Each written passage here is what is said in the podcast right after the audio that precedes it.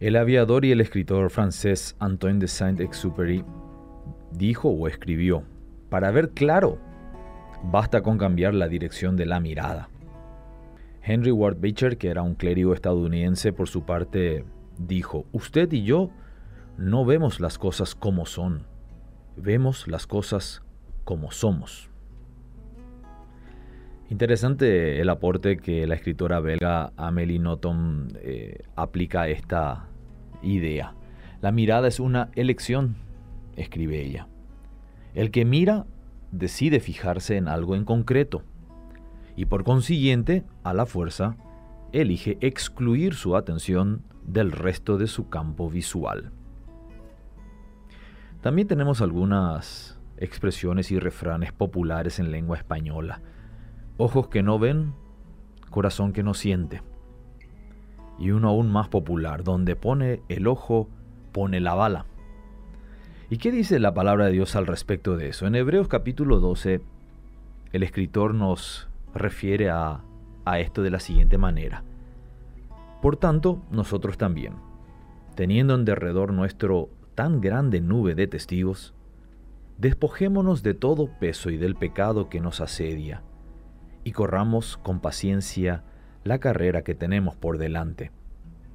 Y aquí viene, puestos los ojos en Jesús, el autor y consumador de la fe, el cual por el gozo puesto delante de él sufrió la cruz, menospreciando la vergüenza, y se sentó a la diestra del trono de Dios. Tenemos un nuevo año en ciernes, y se nos invita a ponernos en la línea de largada, en la línea de partida, para correr con paciencia la carrera que la podemos llamar la carrera 2024. Con los ojos puestos en la meta. Nuestro objetivo debe ser correr. Nuestro objetivo es llegar. Nuestro objetivo es ganar y si es posible, ser el primero. Pero ¿por qué esto sería tan importante?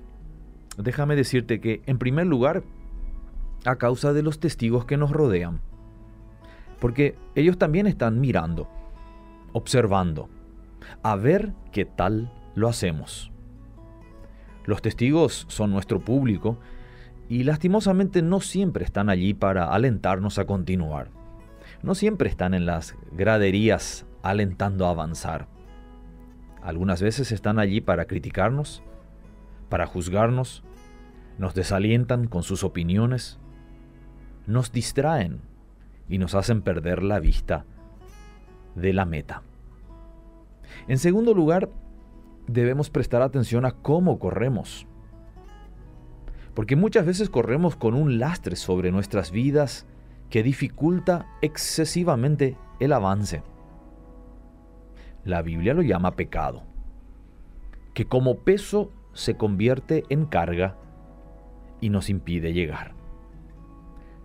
La recomendación, la sugerencia, la indicación de nuestro instructor es deshacerse del peso del pecado.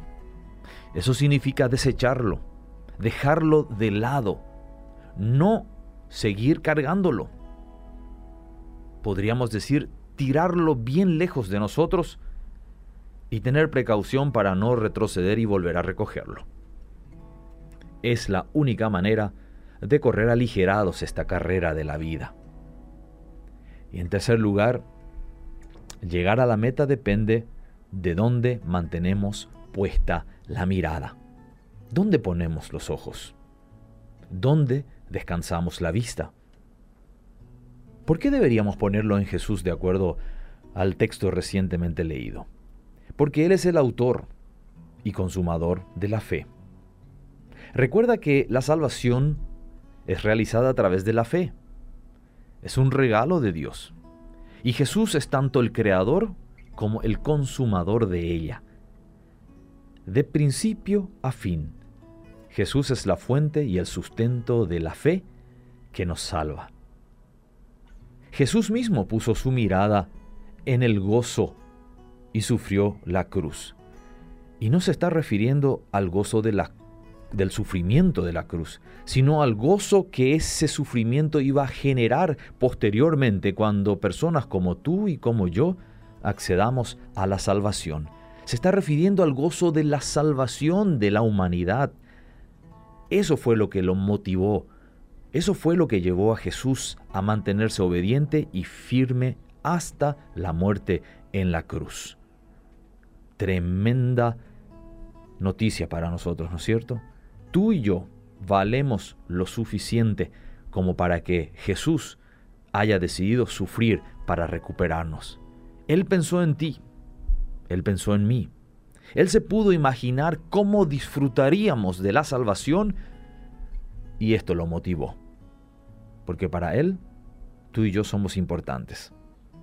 Y le pareció valer la pena morir en la cruz. Jesús se sentó al lado de Dios luego de la resurrección, mostrando con eso su victoria, demostrando que lo que vino a hacer se logró cumplir, llegó a la meta. Por eso Él es nuestro ejemplo, por eso podemos poner nuestros ojos en Él. Así que si hoy te has puesto en la línea de largada, corre con paciencia.